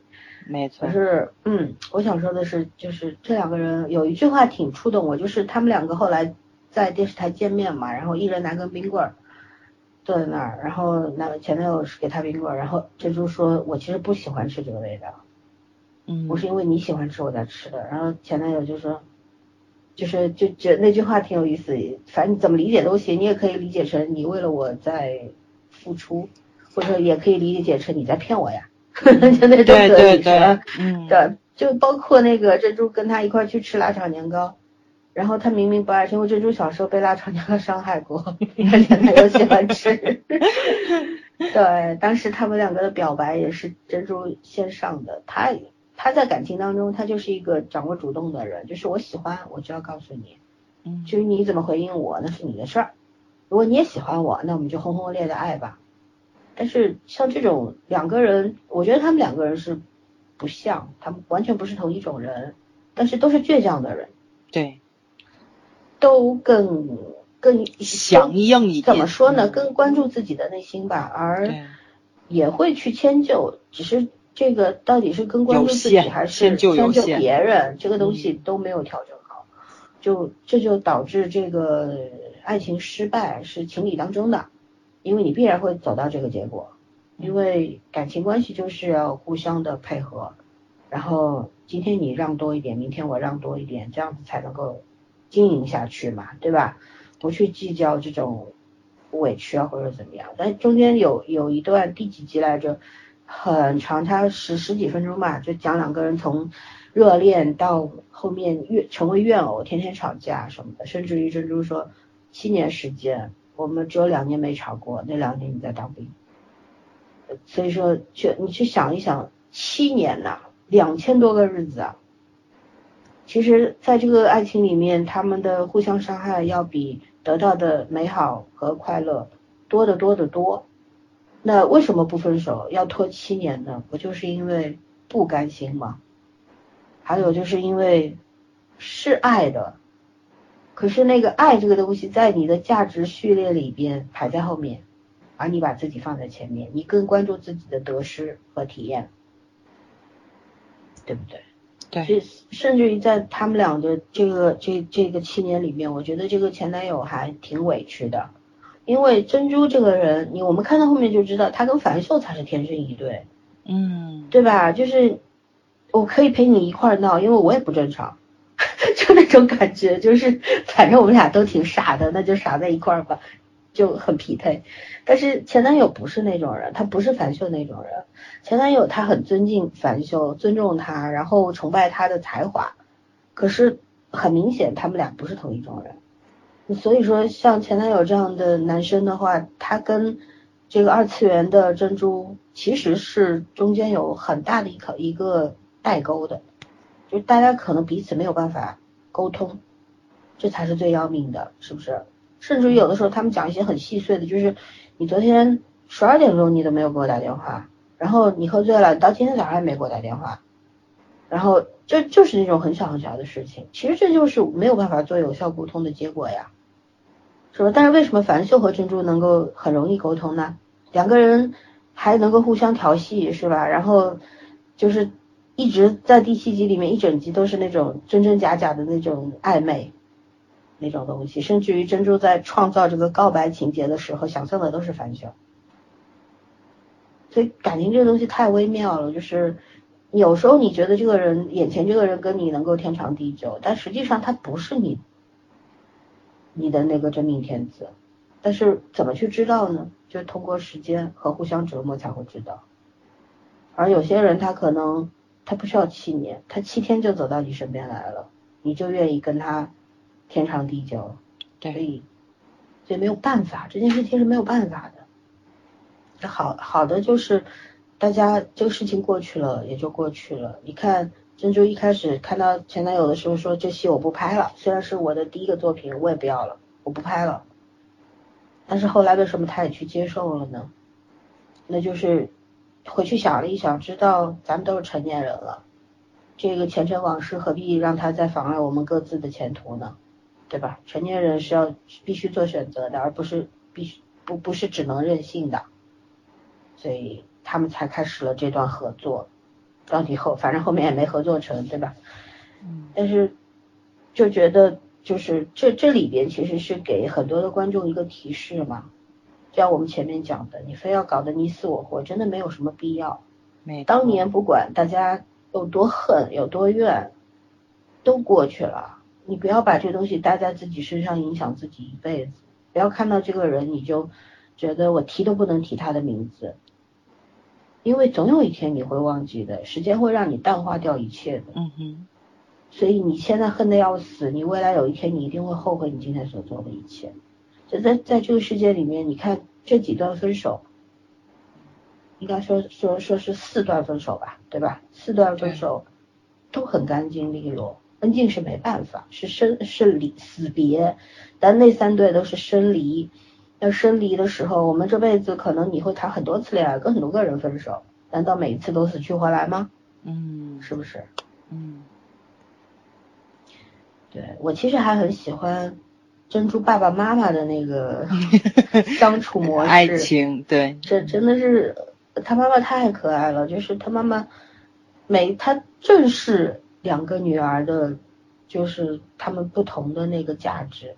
大女儿嘛，是一个二次元的女生，然后疯疯癫癫的，但是呢，她活得很开心，很真实。二女儿呢，很努力，然后要考公务员啊什么的。就她，就像这样的父母，就是她能够，能够看清楚自己的孩子，也看清楚自己，对孩子没有太多的苛求，对自己也不会一定苛求自己要做到做成什么样的父母。我不一定要孩子成功，我只要他们开心就好了，对吧？他们开心我们就开心，而不是他成功了我才开心，这是两件事情。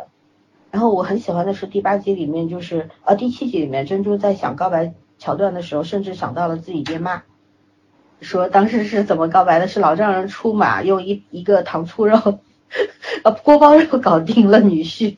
我真的是很真的很很好笑，就是就是嗯。这个珍珠的爸爸说吃，对，珍珠爸爸说我没点，老丈人说我女儿喜欢你，所以他让你吃，然后直接把那个酱倒在那个里边，不吃也得吃，就那种感觉，很有意思。对，嗯，其实我我想补充一点，就是孔明和他那个女友，嗯，其实他们两个就是孔明手机掉在那个阴沟里边，然后。趴在地上喊我喜欢你，我喜欢你的时候，你知道那种特别有接地气，特别搞笑。搞笑的时候又觉得很感动，我就觉得这个编剧的脑洞真的突破天际了，你知道吗？这个这个告白太牛了吧，就那种。嗯，大家都有都有好时候，感觉的感觉上是，嗯，是，所以就是因为你曾经真心的爱过他呀，嗯，所以他犯了错，你也不想去报复他呀。嗯，对吧？我们可以分手，可是我们没有必要打仗，就是这个样子。对，挺好的。第八集里面又讲到了邵敏和他的经纪人之间，嗯，因为恩静当了助攻，对吧？然后他们两个的那个感情，我觉得挺有，也挺有意思的。因为经纪人他们是高中同学，然后经纪人是怎么都不会离开邵明的。但是两个人这层这这层纸一直没捅破，所以恩静去捅了一把。但是选择还是交给这两个人，你们要在一起吗？还是保持这种关系，是吧？哪种哪种是你们更想要的？然后。他那个他的那他的那个展现力，我觉得其实是非常美好的一件事。我我看他那个经纪人就是去付账的时候，我觉得小哥真的挺有意思的。但是当他后面就是把那个那个收据拿出来的时候，对对对，我真的惊到了，那个真不少钱。嗯，他那个怎么说呢？就是那个尤其少敏也挺逗的，少敏说的是那个酒钱不付。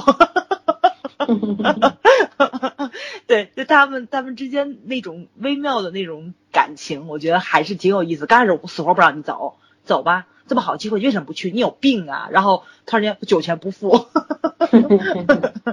就这种反转。其实你看的过程中，你除了哈哈笑之外，你就会觉得他们之间那感情特真挚、特真诚，对吧？嗯，是的，已经到了这个程度了。其实捅不捅破又怎样呢？对，嗯。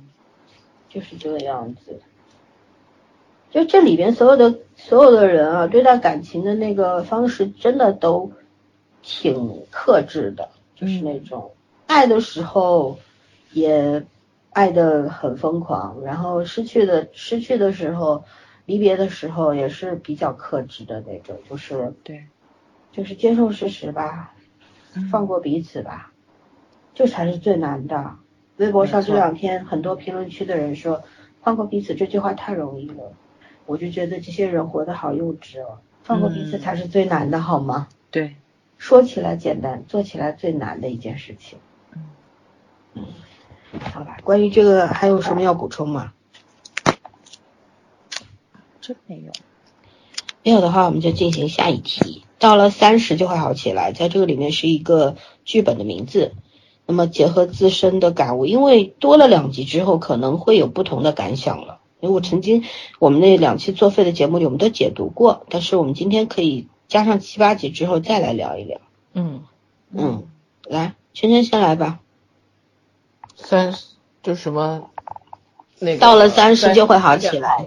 嗯嗯，也许吧。我看完七八集之后的感觉就是，也许真的会好吧，因为。呃，其实是不是三十岁不那么重要，那可能就是我们给予生活的一个一个希望而已。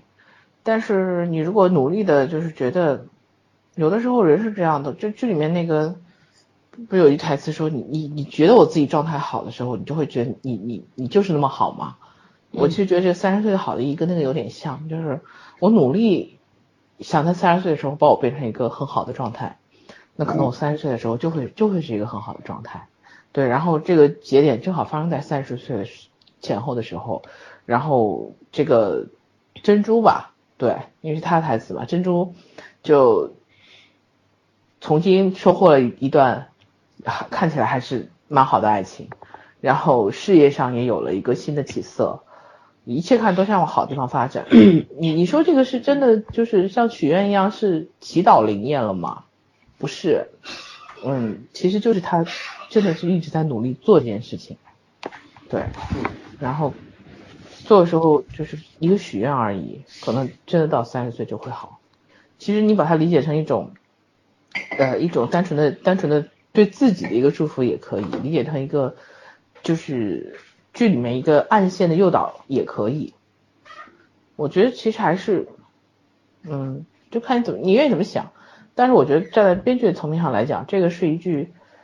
呃，对对这个剧的，我觉得应该是一句总结，就是对于这个剧走向的一一个呃暗暗示一样的东西。对，就是你你努力的去生活的时候，你不管三十岁四十岁，你给自己设定的时间设定目标，真的就会真的就会变得更好。你要首先你要相信这件事情。嗯，哦，我觉得七八集是这种感觉。嗯，然后就像前两天老森发了一个什么。呃，抖音在咱们几个群里面就想说，你把你把命运交给星座，然后把什么交给 交给上天，然后你就相信一定会实现。那如果是这样，过不好。对啊，就是你活该过不好啊。那这样你的三十岁肯定跟你的二十岁没有什么区别。对，啊，这里面明显不是这样，这里面几个女生都很努力，很努力的去生活。我不一定会在三十岁的时候能实现这个更好的目标，但是我一定会更好。嗯嗯。咋儿呢？不要光顾着笑哎！啊，今天说完了。你又老了一岁了，你感觉 讨厌，人家只有十八岁。这个不要脸的。九八年的是吗？我其实怎么说呢？就是咱们已经聊过两遍这个话题了，但是我还是从剧上面去说吧。我觉着就是那个谁，那个韩珠跟他们那个。呃，算是老板吧，他们那个女 boss 之间是挺有意思的，因为韩珠就是想自己成为女 boss 那样的一个女性，但是突然间女 boss 因为喝多了崩溃的时候，我当时真的快笑死了。所以我觉得我还是坚定我原来那个看法，其实就是你的年龄随着增长上去之后，你会看看开很多事情。那个女 boss 其实就是已经无坚不摧，在他在他。这怎么说？在他很清醒的状态下的时候，他已经是把自己包裹的非常坚硬的这么一个人设了。不管他内里多么柔软，对吧？他的那个心是多么的千疮百孔，但是他维持的那个人设，他给大家看，他作为一个中流砥柱的人物，怎么样撑起这个公司的。那那个样貌始终是非常精神的，非常专业的，然后非常让属下信任他，让合作伙伴，然后就是愿意跟他去进行这种怎么说，这种金钱上往来的这么一个状态。再别管他喝酒了之后他变成什么样，但是我觉得这个怎么说，就是那种过了三十岁，就是生活别管有多么的操蛋。但是多多少少，大家其实都是有一定的方法，就是成熟起来了嘛。你知道怎么去处理问题？还有就是兵来将挡，水来土掩。别管这个发生的这个事情有多么的难，然后你就会发现这个永远是没有完的。呃，生活就是问题摞着问题。今天处理完了小问题，明天来了大问题。因为那个大问题，你就会发现小问题真的只是小问题。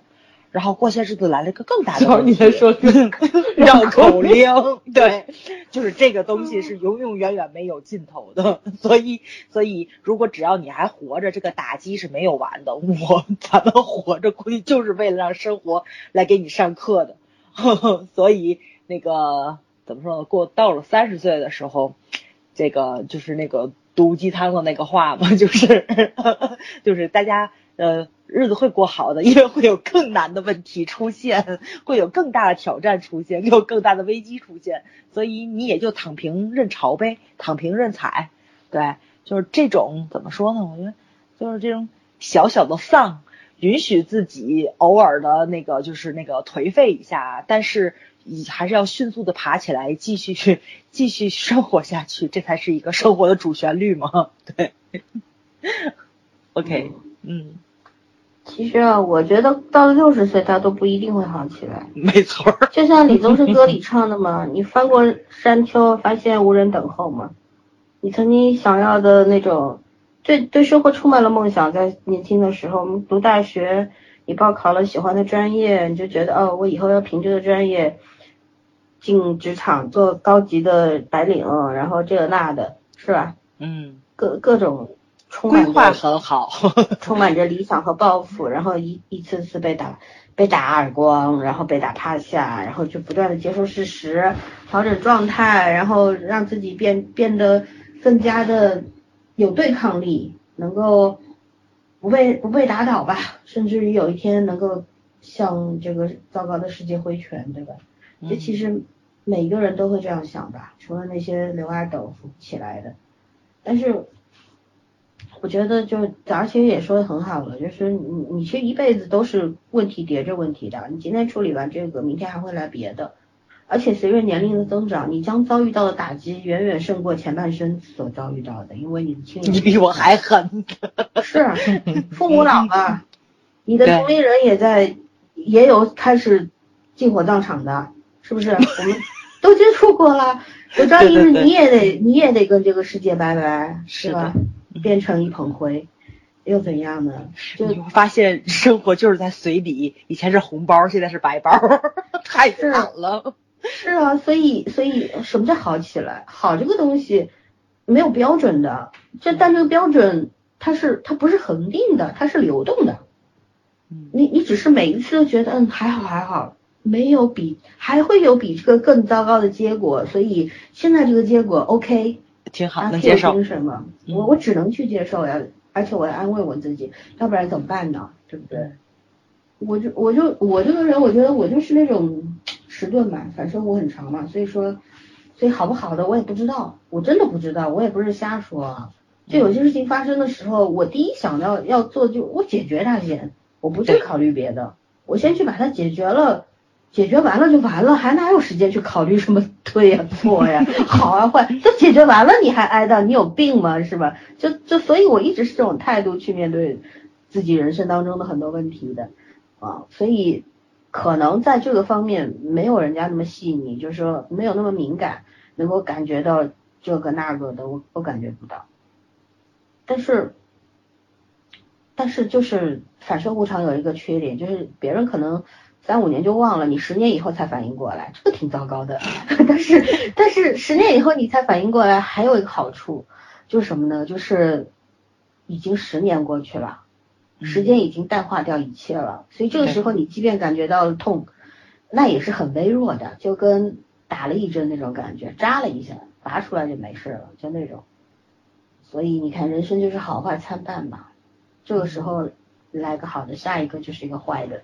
说不清楚的，对吧？《阿甘正传》里都说了嘛，巧克力嘛，对不对？嗯嗯，所以我是觉得到了三十就会好起来，就是那种可以加各种符号的这么一个，可以是一个设问，也可以是个感叹，也可以个是个省略，怎样都行。关键就是你人生人生当中，你得有个小目标。然后能够自我安慰，就是行，三十岁还没好的话，那三十五吧，三十五还不行，那就四十吧。不管怎么样，你你就是要要给自己希望，才能够过得好一点点。但是不要给那种很虚妄的希望，什么我中个五百万，中个一千万，这个太太难了，对吧？这个不是看谁的脸色了，这个是要看上帝的脸色。嗯，是这太难了。但是靠自己的双手去能够创造的，就是我今年。我月薪两万，那明年我能不能两万五？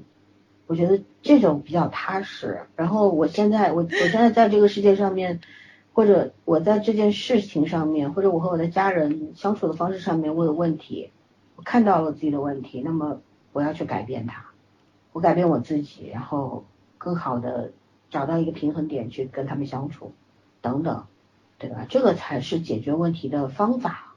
我们一辈子在学的就是方法，对吧？各种各样的方法，解决问题的方法，告别的方法，等等。年纪大了会圆滑，会麻木，但是同时也会云淡风轻吧。就是很多原来很容易扎痛你的东西，现在也就是微微的扎一下，也就这样吧。嗯，因为你也知道，你就是哭死也没用嘛，也没人会帮你。翻过山头没人在等候，你还能怎么办？就那种 还是靠自己吧，就是那种感觉。对。哎呀，好丧！这个其实这个这个这个剧这个剧本的名字才是巨大的嘲讽，你知道吗？特别丧，特别有意思。这也是电视台局长为什么说，哎，这剧本真的我们要做嘛？后来后来说，嗯，既然是一个这么奇特的剧本的话，要不我们试一试吧？就是那种，嗯，其实大家为什么会疑问呢？就会觉得你把这么琐碎的东西写出来，那种真实感会伤到观众的，别人可能会不买账。对这才是事实吧。嗯嗯，这个电视剧好在哪儿？就是它能够把我们内心的很多潜台词，把我们很多的脑子里面的很多想法，本来不能说或者不敢说的，它都放在明面上了。是的，对，太有意思了。唉，好吧，我们就解决最后一个问题吧，延展部分啊，这个。这个你怎么回答都行啊，就是诚实面对自己。活了这么久了，是否学会与过往和解以及放下？如果没有学会，也放不下，你会怎么去看待这个事情呢？就是目前的这个状态，你既放不下，也学不会，怎么办？我先回答吧。嗯，我觉得学会与过往握手言和这个事情。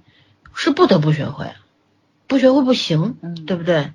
至于放不放下，我我没想过放不放下，因为我我好像没有这个顾虑。反正对我来说，就是解决了问题了，方法先找到了，然后解决了问题了，放不放下的再说吧，就那种。顶多就比方我讨厌这个人，我可以这辈子不见他，这也是一种放下吧。我放下仇恨了呀，我也不去怨他，我也不怪我自己，对不对？就像我拉黑了一个人，这辈子都不会拉回来，就就这个道理，求我也没用。嗯，对，你在外面就是找别的朋友来后，然后来然后然后来当说客也没用，都没有，就这样，因为我已经做了决定了，对吧？放过彼此嘛。其实这个时候快刀斩乱麻是最好的，但是还有的时候就有很多事是放不下的，就比方有些失去，你放不下，你还没学会，那怎么办呢？我觉得我的态度就是顺其自然吧，不要老想着这个事儿，嗯，没必要想，就是就这个你要把所有的一切这些困难的或者是悲伤的东西当做人生的一个经历，它它对你来说，它可能会塑造未来的你，你因为从每个事件里面你都会得出。一些获得一些什么吧，不管是好的还是不好的，对吧？它会组成未来的你，所以就不如看淡一点。因为你现在把它看得无比重要的时候，它它会反噬你的。对，嗯嗯，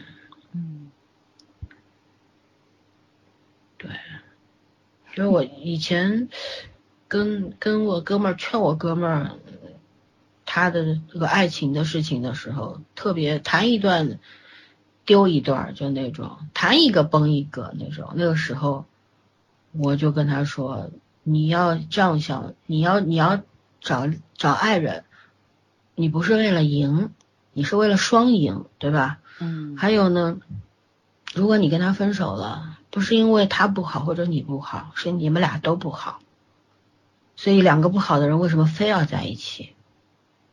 然后你我说有些事情就是无心插柳柳成荫嘛，你去专心做你的事业，说不定爱情就来了。哎，但如果你执着于爱情这件事情，你的目的是不纯粹的，你无非就是想要一个结果，但是你越想得到越得不到，对吧？这才是事实。嗯所以我觉得我向来是很佛系的一个人，嗯，就随缘啦，走到哪步是哪步了，我只要尽全力就好了，就是这样。我回答完了，你们来吧。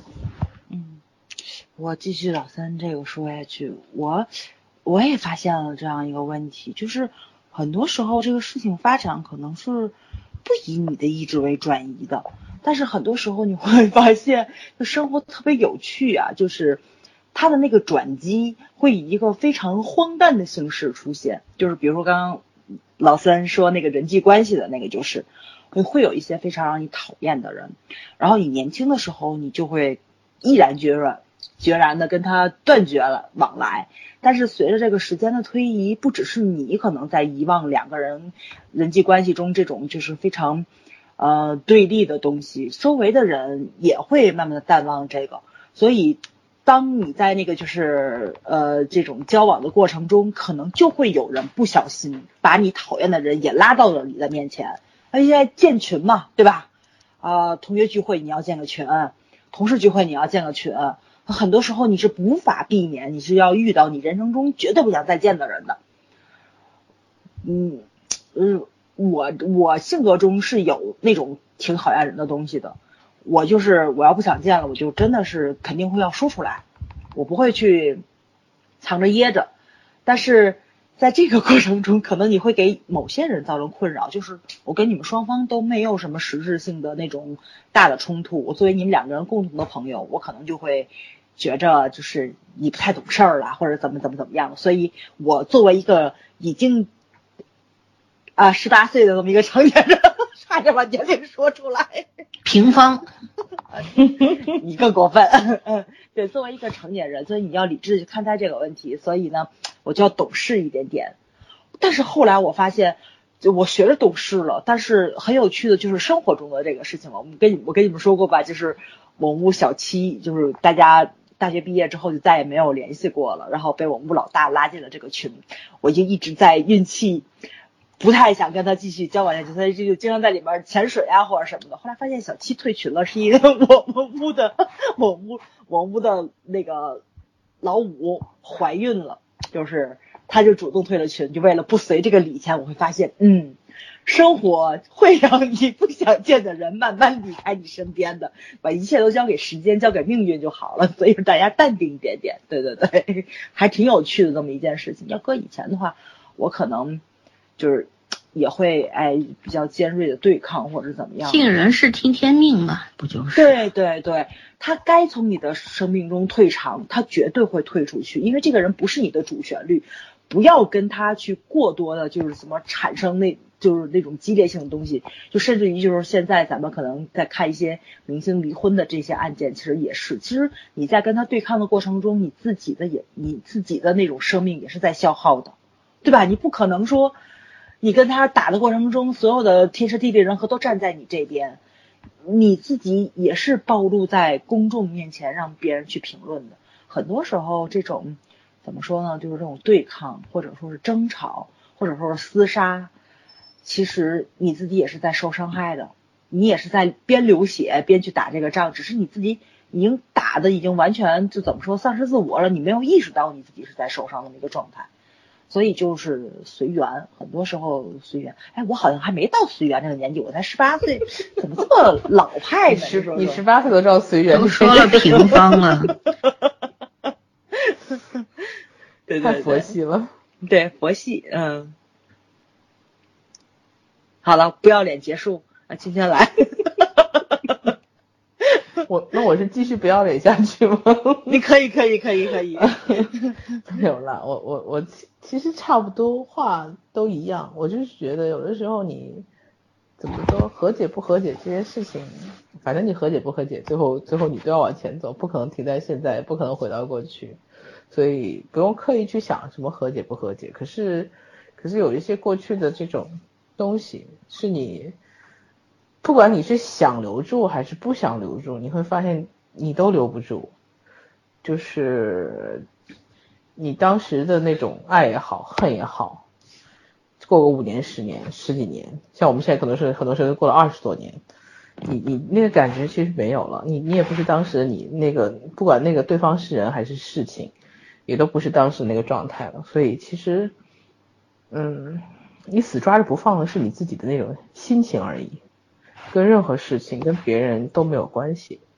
就如果你愿意扛，你可以扛久一点，可是最终你要明白，你都要放下去。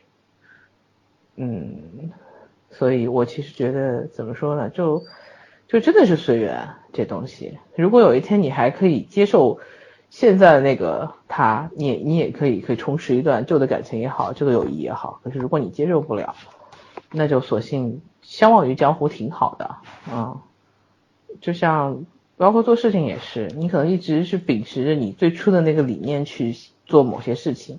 不管你做什么事情的话，你都想维持你最初的那个原则。但是其实这么多年下来，你自己也变了，然后这个事情环境也变了，可能有一些处事的方式，有一些做事情的方式，也不会是完全像你当初想象中的那个样子。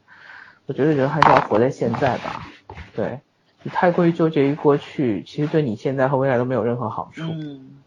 要往前看，不要往后看。对对对。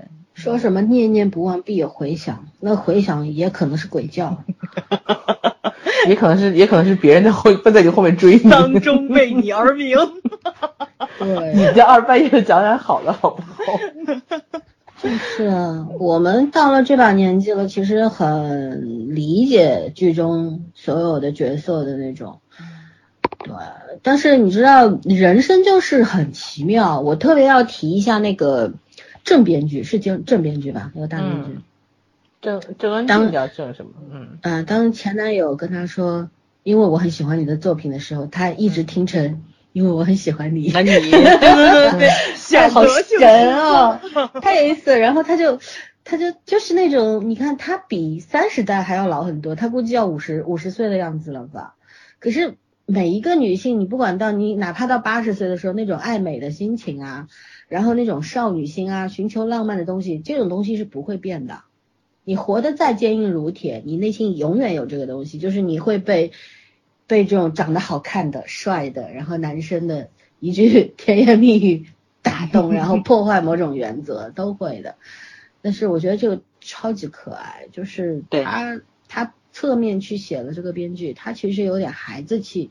因为一个人功成名就，必然会傲气嘛，而且他可能他功成名就之后，他接触的世界就变小了，而不是变大了。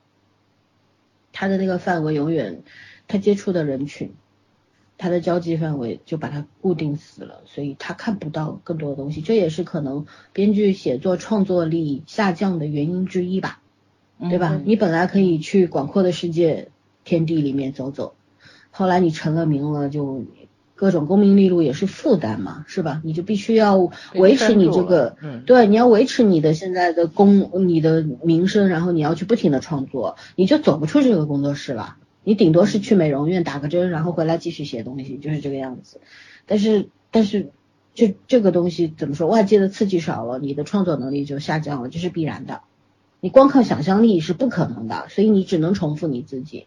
对不对？而且，但是他有傲气啊，因为我已经是个大编剧了，然后你要你要随便搞我东西，不行的，对吧？可是人家说我，我就是很喜欢你正编剧的时候，然后他就傻了，人家就人家说的不是这个意思，但他就要理解成这个意思的时候，对，就是我觉得，我觉得这个人物就一下立住了嘛，他不再是那个刻薄的刁难后辈的人了，嗯，而是一个他也是一个困兽的。这么一个状态，就是内心的温柔被唤醒了。嗯，是的，就有的时候就是人生，你没有办法，不可预料才神秘莫测才有趣嘛，是吧？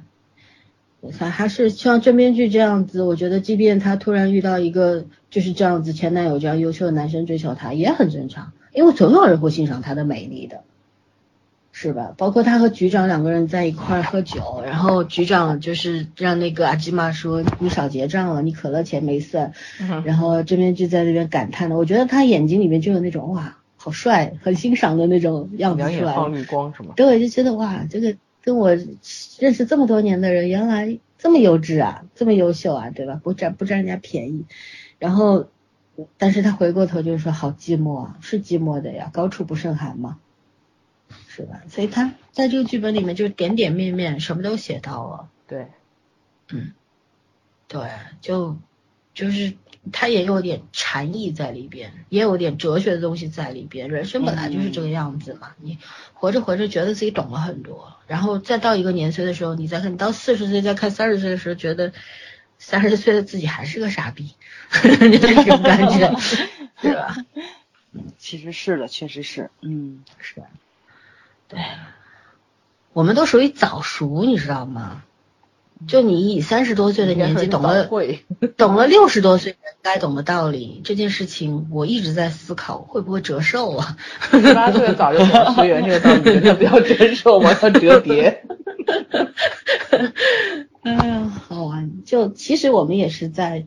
不断的在人生这条路上面摸索嘛，但我们好在我们可以讨论，就把各自看到的一些东西放在一块儿说，然后互相的去提示，得出一些新的东西出来。我觉得这个是一件很幸运的事情，这也是朋友朋友的好处吧，对吧？没有住在一起，可是我们有一个精神世界，我们在一块儿，这个就这个其实和剧里面是一样的意义，嗯。那但是我们三个人住一起这件事情，我觉得早晚一年都要翻脸的，别说一辈子了，不可能。对，因为互相看不惯，大家都活的一个人活很久了，就那种生活方式绝对接受不了的那种。嗯，没错。对，所以所以挺。是因为不一样，所以才会互相补充啊。如果都是一个模式。就就一家人其实也不会是一个模式，但是你跟爹妈都没办法好好相处，你怎么能跟朋友好好相处？所以这里面就写了一个特别理想化的状态，对对吧？就是因为得不到，你才会觉得他很重要嘛。对，嗯，嗯，放不下就放不下吧。放不下就慢慢往前走，有一天对啊，慢慢走嘛，答案就会来的嘛。不管是被动的还是主动的，反正总有一天你就觉得它不重要了。当你不重要的时候，你放不放下还有什么关系吗？对吧？对，嗯嗯，对，不要太执拗，太执拗不好。学我啊，佛系一点。嗯，好吧，那我们就讲第一。第一次不，第一第一期就讲到这儿吧。虽然录了第三次了，希望他成功。真是太惨了，这简直是。然后到剧中的时候，我们一定还会讲，因为我对这个剧本充满了期待。我觉得它让我有一个非常好的一个学习的过程，怎么样去对，不仅是对你那个嗯人生的领悟上面有很多的帮助，然后更多的是。因为我们都都喜欢写写画画啊这种，然后在你的创作上面也会给到很多的提示，它真的是一个出现的时机非常好的作品，对我们来说，对吧？对对，嗯，有很多启发，这个是很难得的一件事情。是他给我一种感觉，就是我自以为我活得很清醒，可是有些事情我真的还没看透，就是这种感觉，所以要更加的。更细腻的、更温柔的去对待自己和生活吧，嗯，就是这样，好吧，没有补充，我们就讲到这儿吧，我们就这样吧，嗯。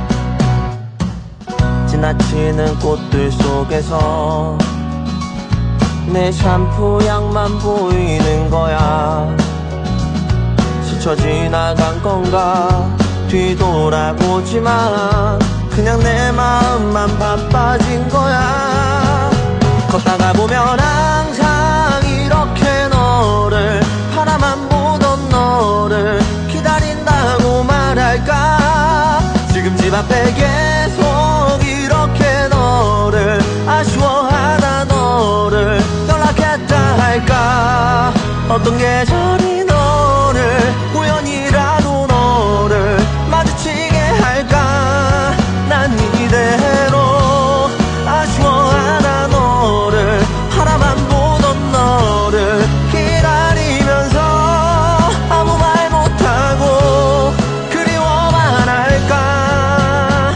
걷다가 보면 항상 이렇게 너를 바라만 보던 너를 생각한다고 말할까? 지금 집 앞에 기다리고